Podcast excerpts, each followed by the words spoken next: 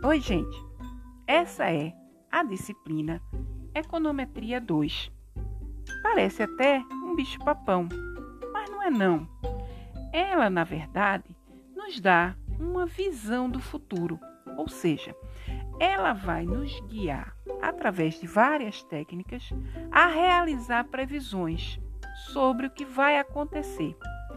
É uma técnica que não é só limitada à economia mas há várias outras áreas.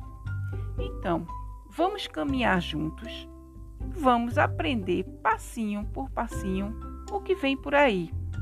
Fico no aguardo de vocês. Um grande abraço e vamos lá.